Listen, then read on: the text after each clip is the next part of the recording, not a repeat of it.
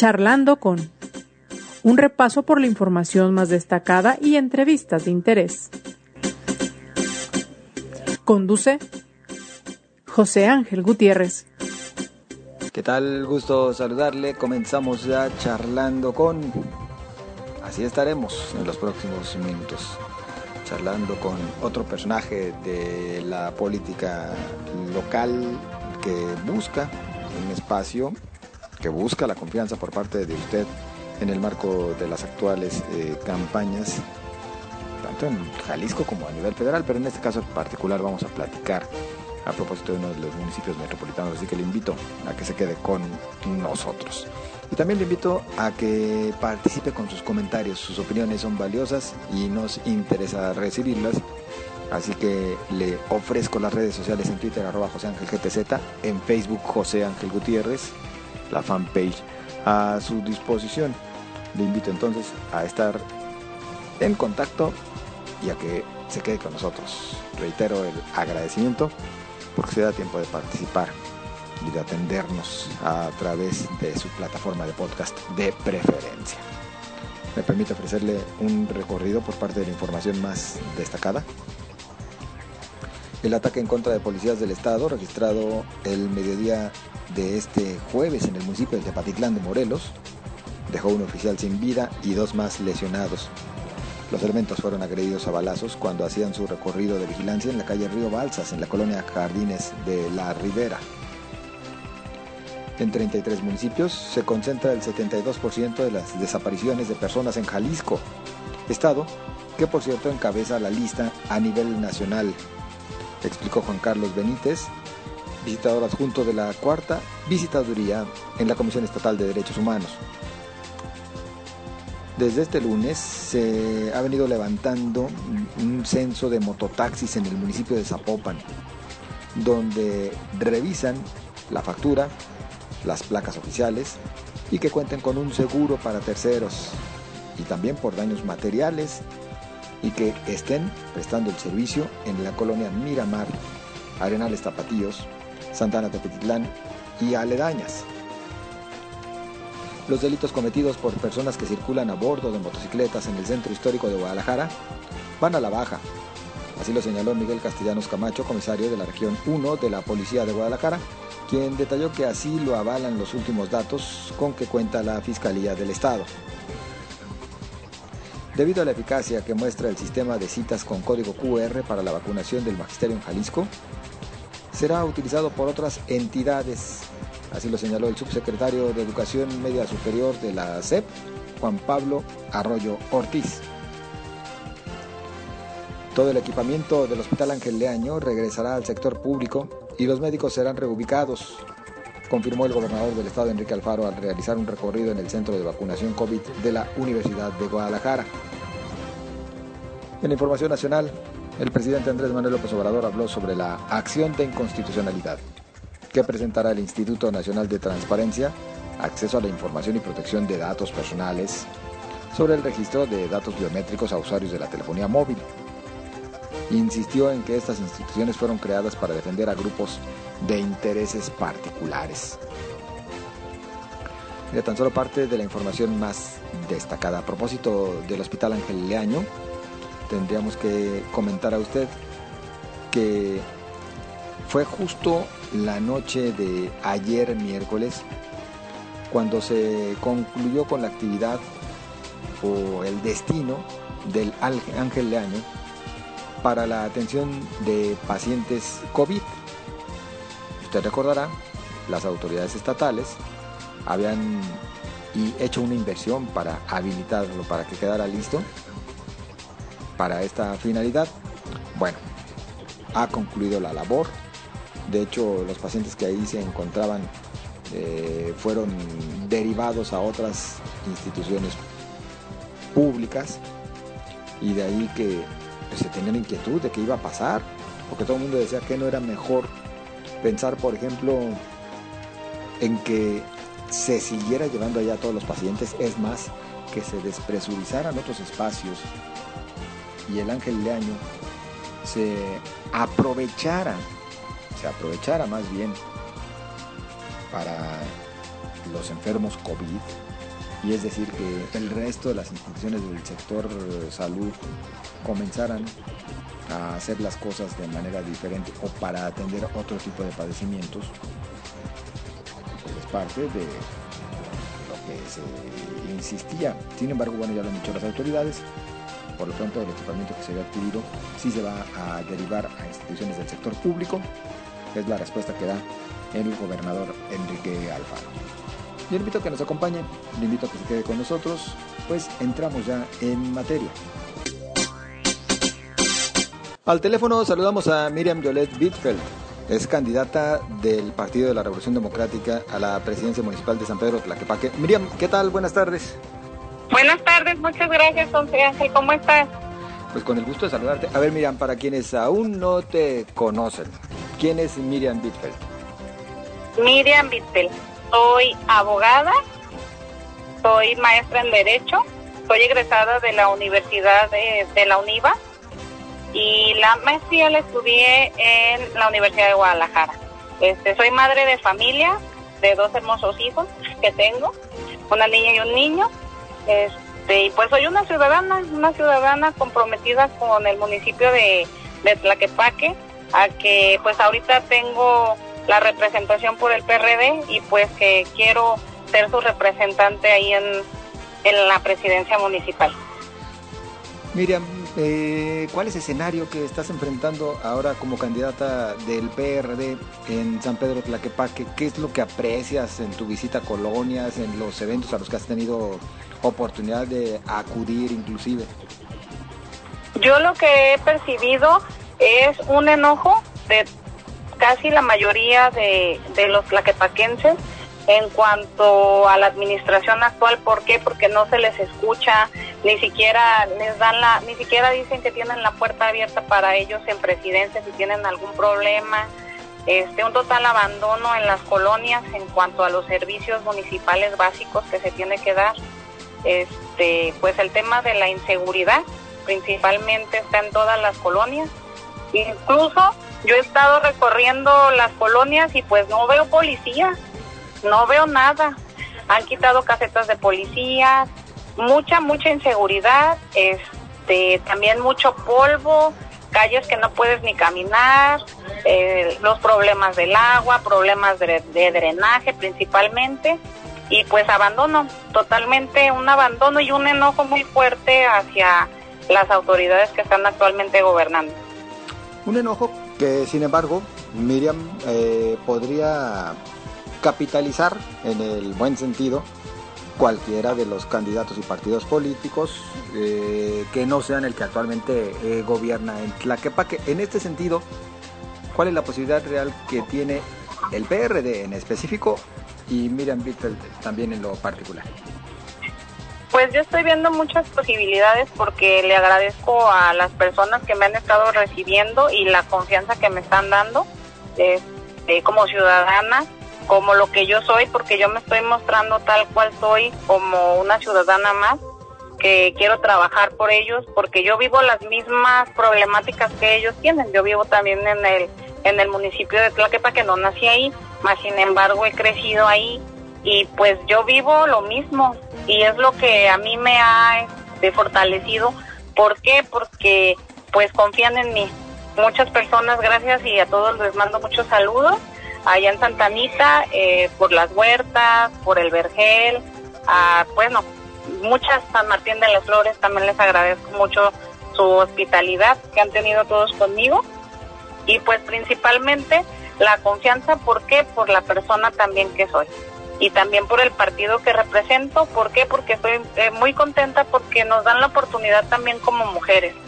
Este, sé que es un poco difícil también porque pues hay competencia de 12 partidos.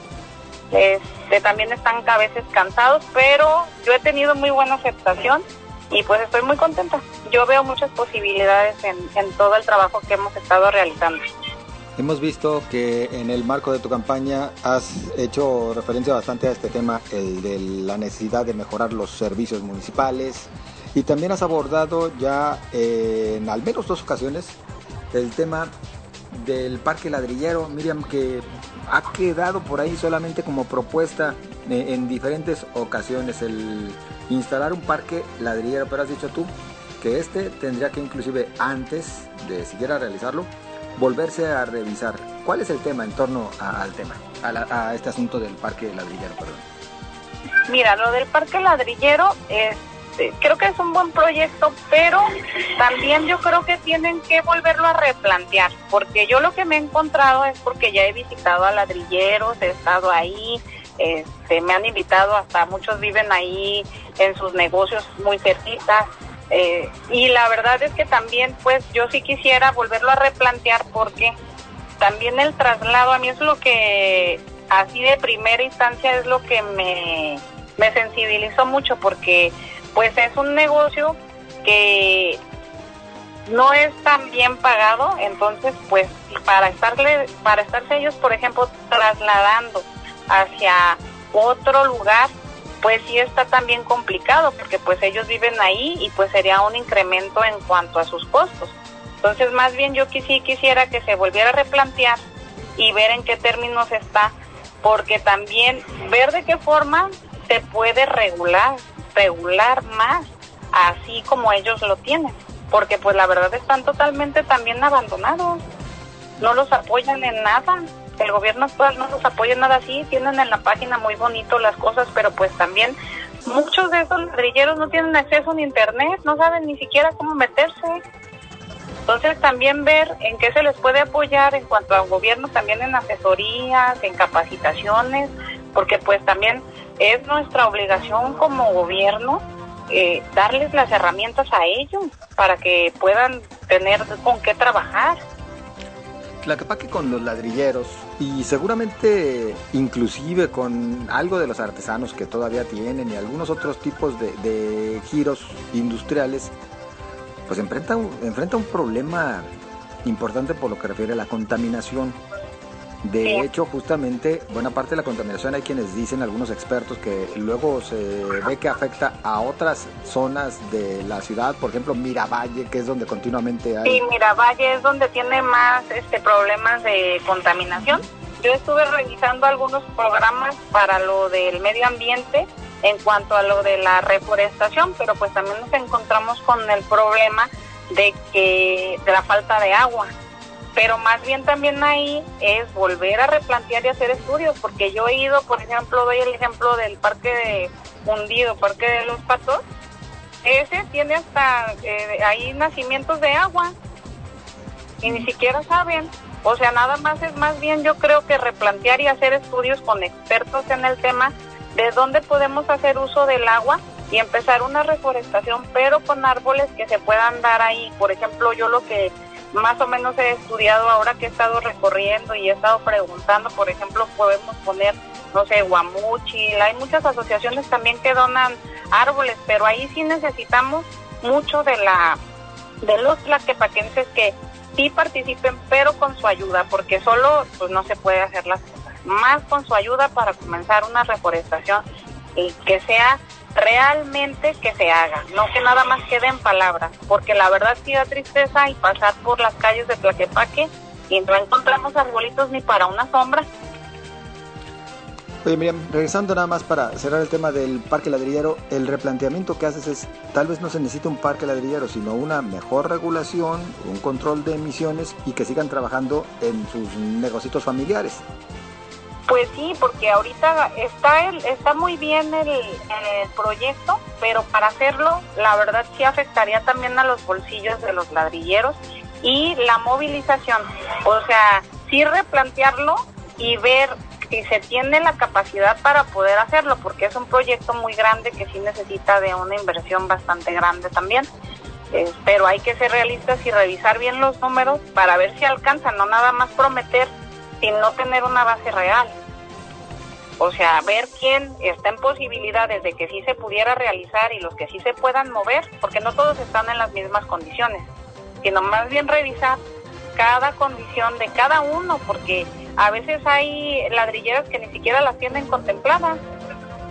Es más bien volver a, replantear y volver a meterse al tema de ver qué es lo más viable que sí se haga, pero quienes sí pueden este, entrar al programa y quienes no, de acuerdo a las posibilidades que tengan, porque tampoco es afectarlos, ¿verdad? Claro.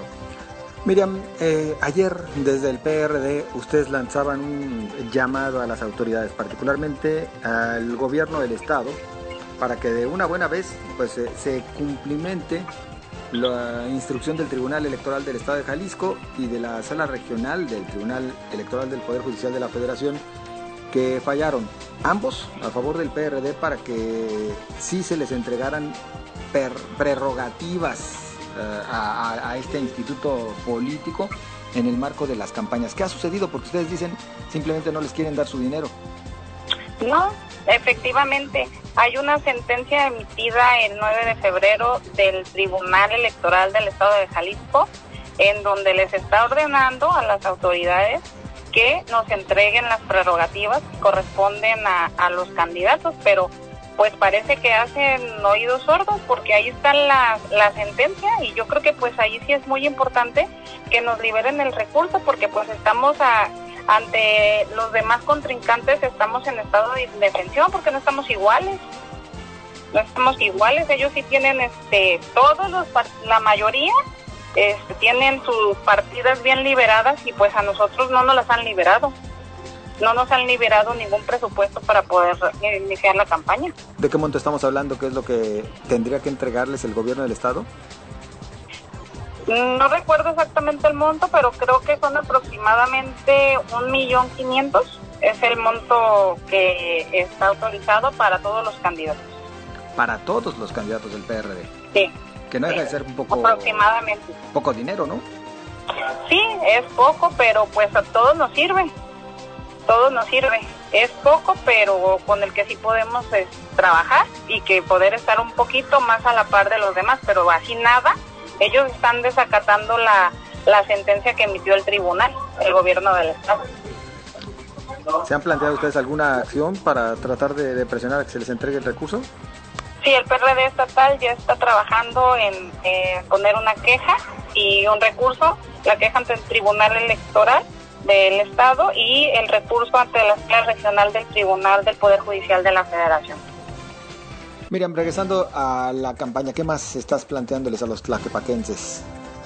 A mí me preocupa mucho la seguridad, la seguridad y porque he estado viviendo pues en sí una soledad completa en cuanto, por ejemplo, al, a los policías. Por el, en el municipio la policía es preventiva, eso es lo más importante que debemos también de entender los tlaquepaquenses que no nada más es solo de nosotros como municipio, sino trabajar principalmente de la mano con el gobierno estatal y el gobierno federal, porque están obligados a trabajar en conjunto junto con nosotros. Entonces, principalmente eso, pero sobre todo yo le estoy abonando a la capacitación de los policías, a la capacitación en cuanto a los entrenamientos en tácticas policiales, en el conocimiento y el manejo de armas, que sepan los derechos humanos, también que se les den cursos de derechos, porque no saben muchos cuáles son los derechos de los ciudadanos y también de ellos, que también les den cursos de primeros auxilios, porque a veces hay policías que no saben ni cómo salvar, pero no nada más que los capaciten, sino también dotarlos de las herramientas necesarias que ellos utilizan. Por ejemplo, te voy a poner un ejemplo, una, eh, por ejemplo, una unidad, un vehículo en donde ellos se mueven Imagínate si van manejando que sea estándar, en qué condiciones están. Y ellos tienen que enfrentar algún alguna situación delicada, que tengan que sacar algún arma. Imagínate con si van manejando, pues yo creo que ahí, por ejemplo, un ejemplo sería dotarlas de patrullas, pero que sean patrullas automáticas, que tengan aire acondicionado, porque el calor también afecta a los policías. Y pues también yo no los quiero dejar en el abandono porque pues es una es una profesión muy delicada, muy delicada y pues también que corre muchos riesgos. Y yo quisiera darles un seguro de vida y apoyos para sus familiares y alguno de ellos eh, perdiera la vida dentro de sus de trabajo. Dentro del trabajo que perdiera la vida pues quisiera darles una beca para sus familiares no dejarlo solo y también así como un apoyo psicológico porque luego se deja abandonadas a las familias. Y pues yo creo que también no hay que dejarlo solo porque es una labor también muy importante y muy peligrosa para ellos. ¿Existe capacidad desde el municipio para poder cubrir todo lo que nos mencionas, desde la capacitación hasta la dotación de armas? Eh, sí, la capacitación la tienen, armas también se tienen, nada más que hay que capacitarlos para poder, este, ahí se tiene todo, ya tienen ahí la academia, se tiene todo, nada más es volverla a reactivar realmente con cursos que, que estén realmente enfocados a las necesidades del municipio. Pues eh, mira, algo que gustes agregar uh, en el marco de esta campaña y como propuesta para los tlaquepaquenses. Sí, otra propuesta que yo tengo también es la reactivación de los parques, de las unidades y de las áreas verdes, porque también es una manera de prevención hacia los jóvenes para que no delincan y mejor tenerlos ocupados con el deporte o en las áreas verdes principalmente, también que los niños puedan disfrutar de eso porque están en completo abandono actualmente. Entonces sí quiero recuperar todas estas unidades, también hacia los comerciantes para lo de la reactivación económica, con algunos apoyos que se les diera para los pequeños empresarios. Bien, pues Miriam, eh, seguro habrá más oportunidades de platicar, por lo pronto yo te agradezco el acompañarnos y seguimos en, comunicación. Gracias. Al contrario. Hasta luego, muchas gracias por la invitación. Un placer, muy amable. Muchas gracias, hasta luego. Pues ya la escuchó usted, es Miriam Bitfeld, candidata del PRD a la presidencia municipal de San Pedro Tlaquepaque. Así llegamos nosotros al final de este espacio. Yo le agradezco su compañía, pero le invito a mantenerse en contacto. Y para ello le ofrezco las vías de comunicación en redes sociales, en Facebook, José Ángel Gutiérrez, en Twitter, arroba José Ángel GTZ. Pásela bien, hasta mañana.